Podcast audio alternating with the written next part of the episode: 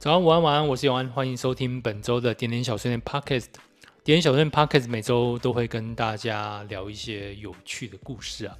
而这些故事呢，是点友们根据点点 Minida 上面每天的精选主题所分享出来的非常精彩，而且非常真实、非常贴近他们自己经验的故事。所以，如果你也想参与这样的一个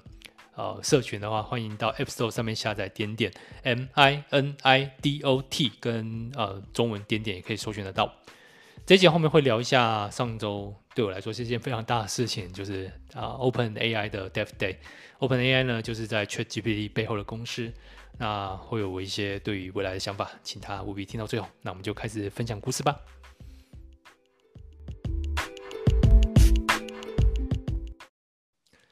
好。这一周呢，我们来聊的主题是为什么我会从事目前的工作。好，这边预告一下，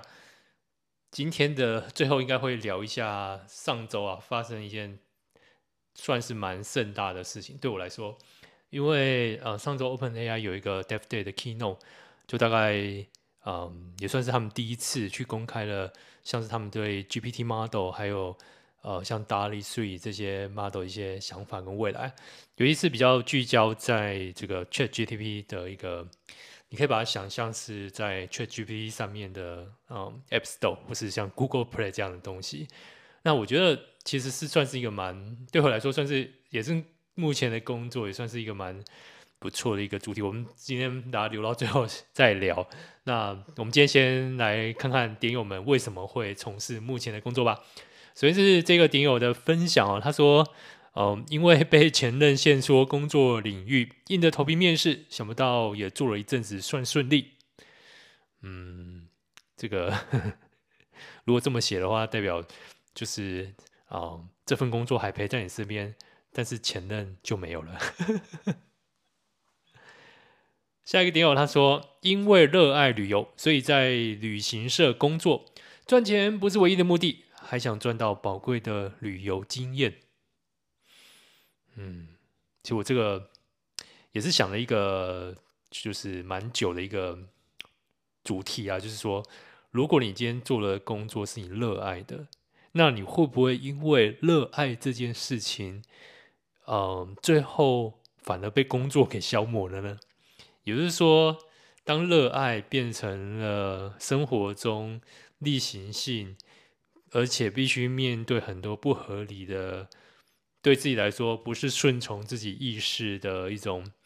形态的话，那这个热爱会不会被消磨掉呢？对，这个我常在想这个问题。好，下一个点友，应该说接下来两位点友，因为提到的部分是在医院的工作，所以我就一起分享了。首先是这位点友，他说：“护理师淹没在爱里。”我喜欢每一个生命的微笑。你说累吗？我说早已经爱上这种累了。其实要的很简单，我也想要被好好疼着陪着。另外一点有这样分享的，说是兴趣，大概打死了没有会相信。毕竟都是人与人的高情绪劳务工作。本来喜欢是因为之前的工医院的工作，一直觉得可以做到退休，没想到因为人的问题而不得不离开。辗转得知目前有这份工作招考，因为是与家庭相关，就挑战看看。很幸运的胜任至今，然后就这样待下来了。没想到近期还是遇到人的问题，不过长大的感觉是，这次为为了自己的信念和喜好，选择撑忍下去吧。这边因为最近其实啊、呃，有再次体会到啊，但是嗯，应该说我想讲另外的层面，每个人。常常会在 YouTube 上面 看到很多人，嗯，就是会偶尔看到是称赞一下台湾的健保体制度。那其实我每次看到这样的称赞，或是呃有人在宣传这件事情，心里面其实是蛮怎么说，蛮复杂的。我绝对是个既得利益者，因为我受到这样制度的照顾。自己还有家人都受到这样制度的照顾，但是在另外一个层面，我常常会想，看到这样工作环境，看到他们所得到的一些报酬，我通常会在心里面想说，我们这样的表面上的呃美好，是多少人用血汗堆积出来的。呃，然后尤其是我一直觉得医院呢，或者是说跟疾病相关的工作，一直以来都是非常负面的一个情境。那如果你长期在这样的状况下工作，我真的觉得非常佩服这样奉献的人，以及非常佩服他们这样强大的心理素质。好，所以嗯，只能说，如果在戏院工作，那以目前来讲的话，也没有办法说太多，就只能说辛苦了。下一个点友的分享。他说：“他为什么会做现在工作呢？是缘分啊！工作和人一样，机缘到了就会相遇，合则来，不合则散。也许会因为某种因素而下车，机会来的时候就能够再上车，因为彼此都不讨厌对方吧。人与人也是，所谓的两个人不合适，我倒觉得并非所有人都通用耶，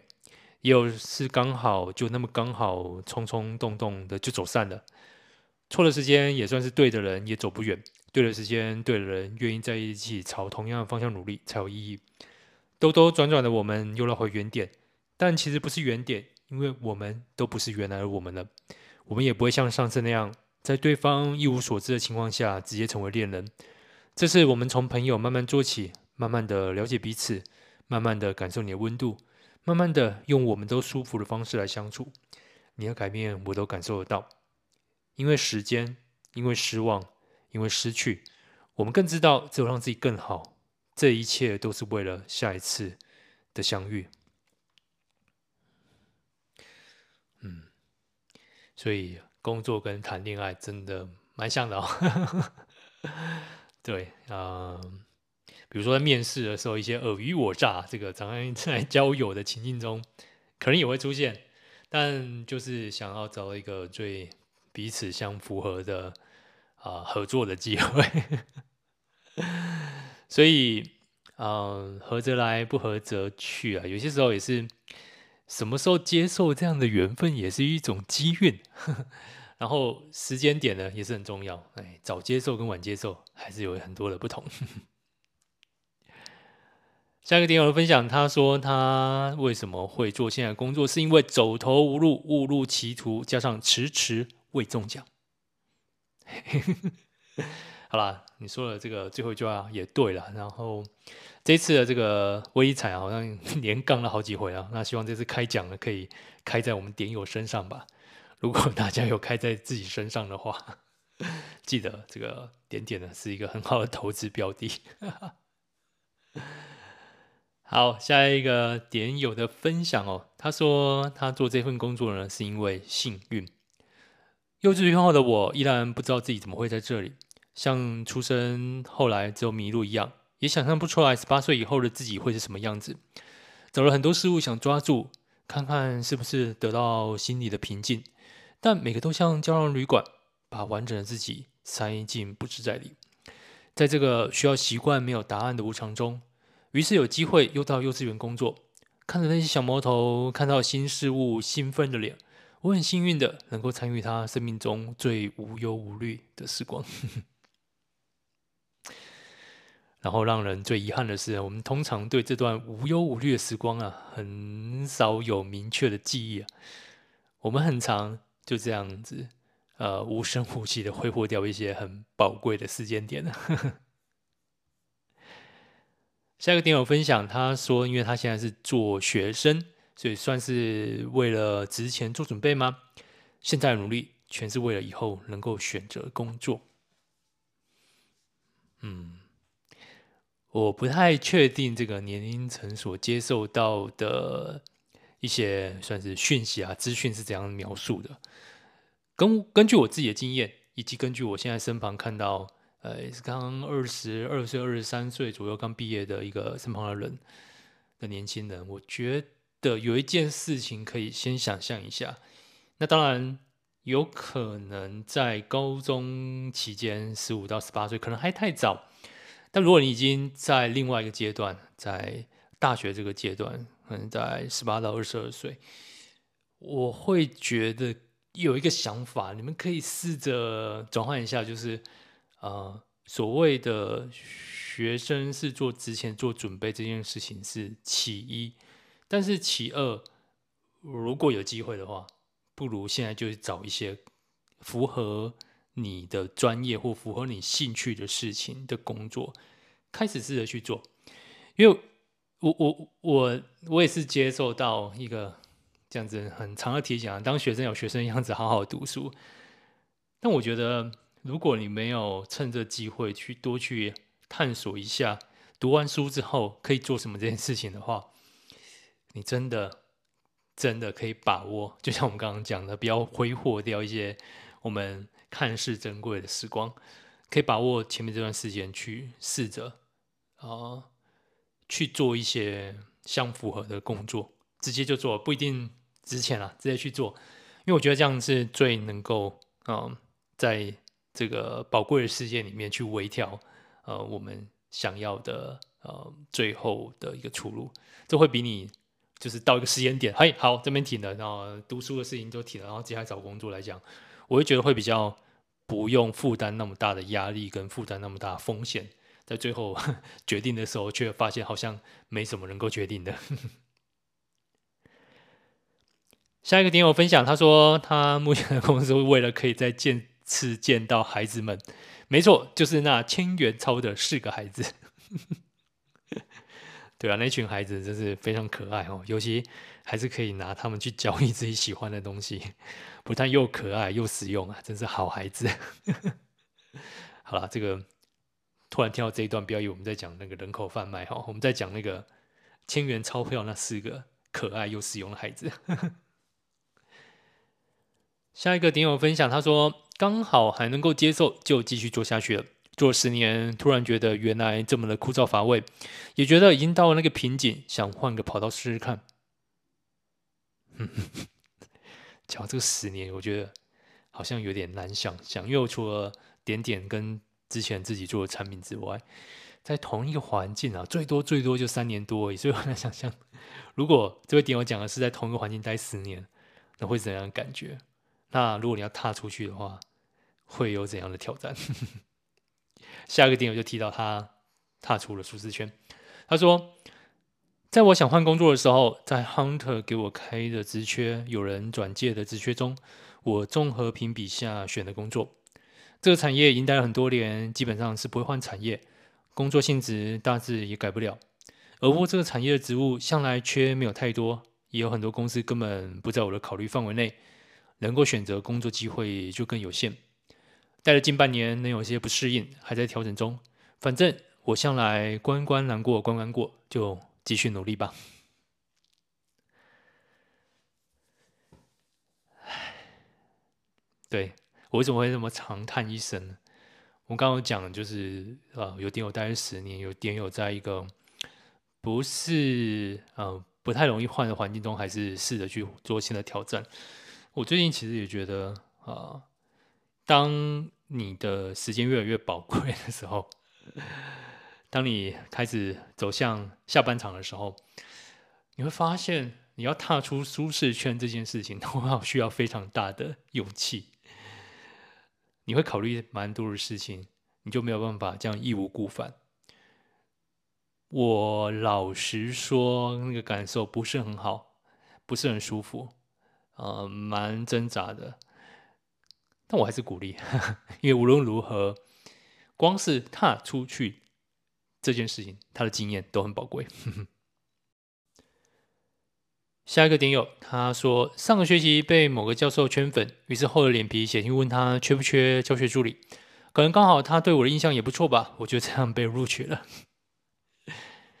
好，这个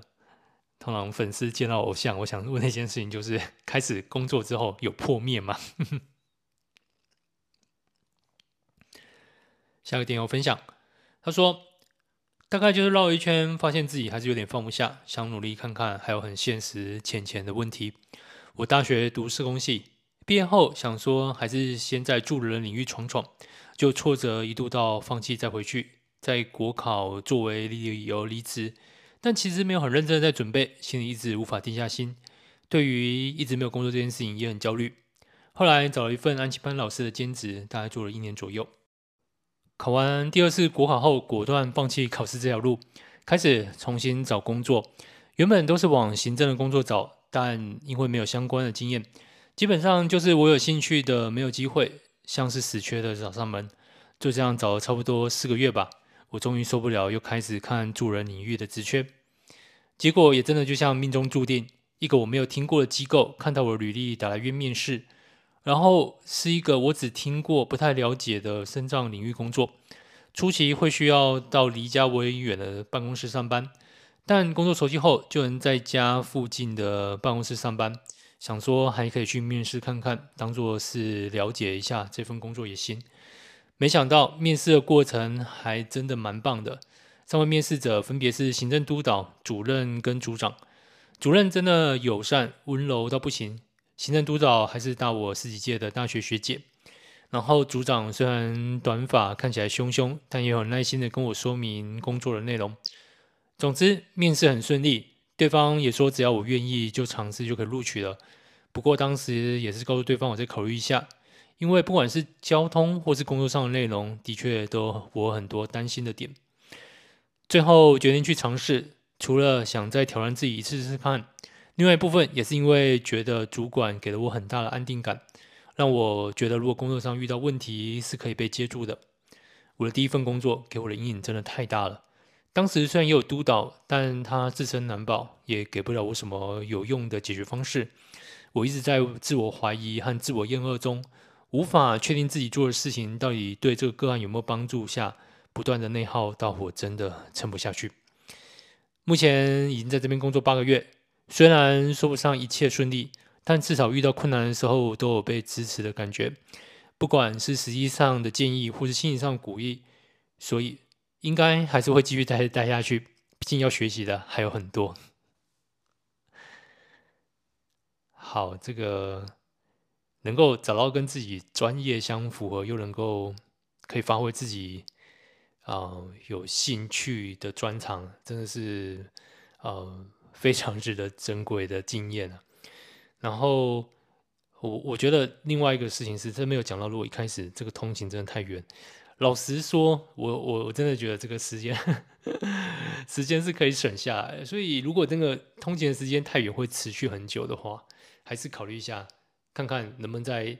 短时间之内去缩短这个通勤时间。时间对于大家来说都是公平的，也是很残酷的。好，下一个点友的分享哦。他说，当初想要了解这个区块链，就进了现在的公司。一年过去了，觉得只是用不同的技术做相同的事。还有就是加密货币 NFT，真的就只是拿来炒作的东西。元宇宙或许只是个痴人说梦吧。嗯哼，元宇宙啊，嗯哼，加密货币 NFT 啊，嗯哼，其实。如果大家还有印象，这件事情大概是一年前，你甚至再把它好再调个一年半前，你如果这时候喊元宇宙、NFT、加密货币，真的是话剧诶定诶，就是喊的水就会解冻。好，可是其实这过一年之后啊，这就发现，嗯，或许是另外 AI 的这个整个议题又出来，但我。我觉得另外一个层面就是，其实当时在看这些机会的时候，我也在想，这个技术背后的本身有它的理想性。那甚至依照过去一直以来历史上给我们看到的经验来说，这个技术是很有机会的。只是我那时候真的也是想不透的是，怎么说服一般的人去改用这样的技术。严格来说，你不应该去说服人，因为你永远无法去逼迫人做不想要的事情，而是怎么样去呈现这个新的技术上对于人的好处，所以大家都会想用。但我真的不觉得啊、，NFT 啊，或是元宇宙是一个很大的诱因，因为真的也太难用了，然后也真的不知道在干嘛，因为它并没有办法创造真正的利益。那如果会回过来想，用这个角度去看，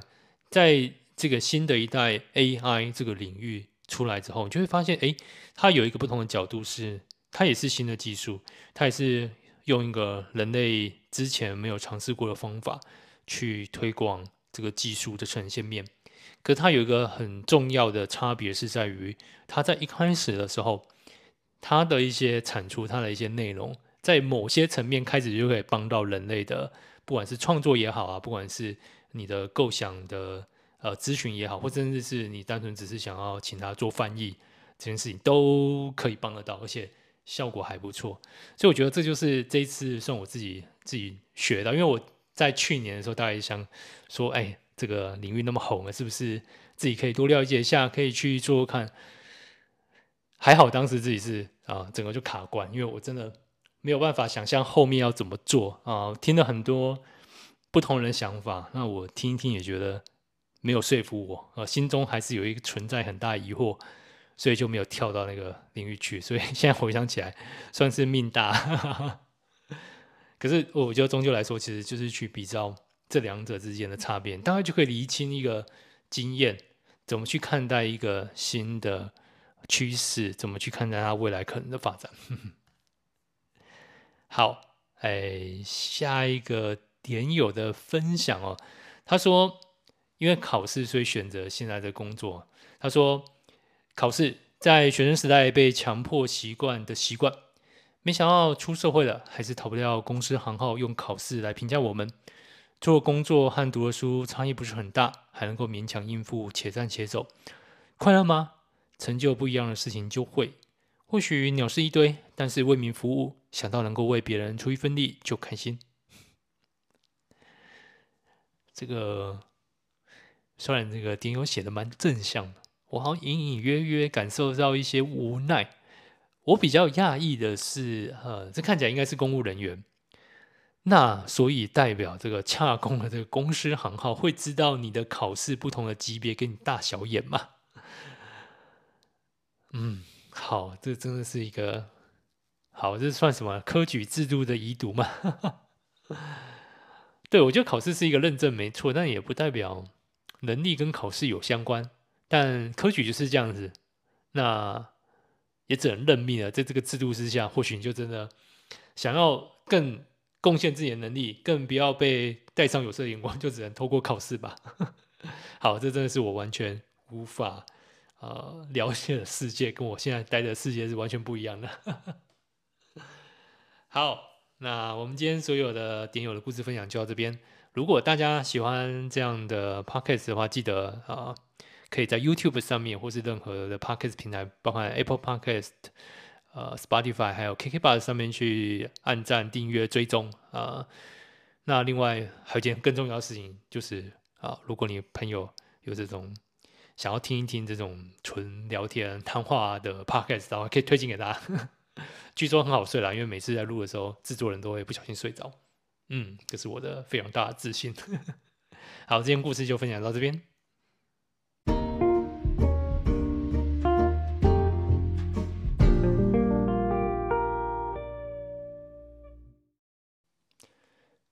上周二，台湾的清晨啊，就是是 Open AI 的 Dev Day 啊、呃。Open AI 就是 Chat GPT 背后的那间啊、人工智慧公司啊。它其实做的不光只是 Chat GPT 而已。所以，呃，上周二的清晨大概两点吧，我大概好久没有这样熬夜在看看这个就是 Keynote 了。那那一天看完其实是蛮兴奋的。我觉得其实他他他们。大概那个整个过程大概四十五分钟，如果大家有兴趣的话，在 YouTube 上面可以找到，可以不一定啊、呃，我是觉得四十五分钟都蛮值得一看，因为可以看到很多他们对于 AI 用在新一代的互动方式的呈现。我建议可以看看，可是如果你真的也时间不够的话，你可以去看一些就是在二十分钟左右大家的整理的精华，其实也是可以。那对我来说，嗯、我现在在他之后，因为之前就已经开始玩很多他们东西。那在之后，其实我我们也再去、呃、去试着去试用它。后来呃逐渐呃是否啊就是给大家使用的一些工具啊，然后还有它新的那个制作方式。我这边的想象是说，嗯，或许就像我们最早啊。从个人电脑变成手机的时候，中间有一个很关键的因素是在于行动网络的产生，造成很多互动的方式，造成很多大家想象的方法其实不太一样，跟交互动的方式也不太一样。那所以我在想象说，这个 AI 造成影响，现在只是一个起头，它最后造成的互动的改变会是非常不同于现在的方式。也就是说，我们会想象，嗯，没错，OpenAI 有一个 vision，或是大家常常会被旁敲侧击，是希望作为下个世代，就是我们在这个手机时代已经被 Google 跟 Apple 这两间公司呢，就是分别算是把持了很很长一段话语权很久。下个世代是什么？我觉得 OpenAI 不光只是思考到呈现的东西，包含他们最早。因为如果回归到呃，ChatGPT 背后 GPT model 最早来用什么，或者最早真正有作用的地方，其实最有用的一个早期的试验是在 GitHub 上，就是呃，如果你今天是呃工程师啊，其实是软体工程师的话，我们常会去参考的一个嗯、算是一个大家共同的城市开放的城市库，大家可以这么想象。他在那个上面，呃，training 就是训练了很多资料之后，用在呃帮助工程师开发新的呃专案或者新的一个呃功能的时候，他就用过去学到的东西去帮助工程师去呃完成一些比较呃重复性的工作。所以你可以回推，他们最好是做这件事情。那他们这个整个 keynote 的第一件事情也是。呃，Sam Altman 他们的 CEO 在，嗯，很快的去展示如何用对话的方式，如何用轻松的上传一些档案的方法去建立一个可以用的 AI agent。那我觉得这个就是完全是另外一个方式去展现它，所以你会想象到未来不光只是使用层面的改变，所谓开发或者是开发有用。工具，它也必必定是另外一种方式，不一定是纯粹你要很了解写程式，你才有办法去建立一个这种软体的呃工具啊，或软体的产品给大家。所以我我个人非常推荐啊，就是嗯，如果你有想要去试试看的话，呃，可以再去订阅他们的那个呃 Plus 的。的 plan，因为呃一个月的钱不是很多，就是啊算有点负担了，二二十块美金那大概就是二十杯珍珠奶茶，看你怎么去看待这件事情。可是我觉得相对的，嗯，它会给你带来很多很多你想象不到的利，呃好处，嗯好不想象不到的第一先一步的优势，所以我个人还是蛮蛮推崇，就是 再次蛮推荐的。那我最近是在期待，因为如果最近有用 Plus Plan 的话，就是 GPT Plus Plan 的话，你会发现，哎呦很难用啊，因为到处限制来限制去的，因为最近流量真的太大了。那我现在是期待他们据说未来会推一个更贵的，就是 Plan，但是可以就是多人使用，然后呃可以无限制更快一点，所以还蛮希望他那个服务可以赶快出来。那另外一方面，我们也是把。呃，目前点点，然后还有我们今年做了拉里拉杂很多的事情，也在想象如何用 AI 去，有可能啊，我觉得有可能下一个点点它是出现在 Chat GTP 他们的那个 Store 里面，有可能，那有可能是真的把它变成是另外一个呃呈现的方式，像 App 或什么的，这还在最最近就怕时间不够多，就一直在不断尝试。那希望今年这一年，这个很努力的去做很多不同尝试，在最后这个结尾啊，能够有一个不错的结果。好了，如果有任何嗯新的改变或新的一些计划，一定会跟大家说。那也请大家多多支持啊，不但是啊点点这个点点小学员 p o c k e t 还有我们未来新的东西。好，那今天就到这边，祝大家好梦，晚安。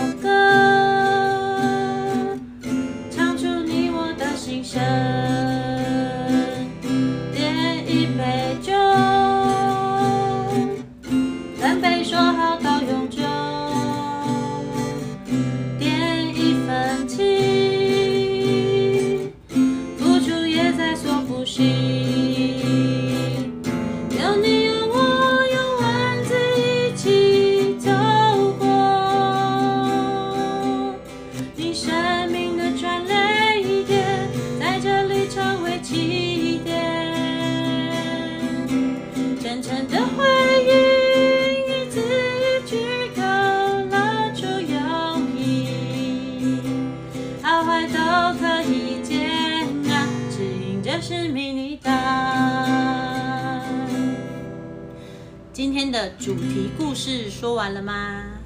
还有小碎念可以碎碎念啦。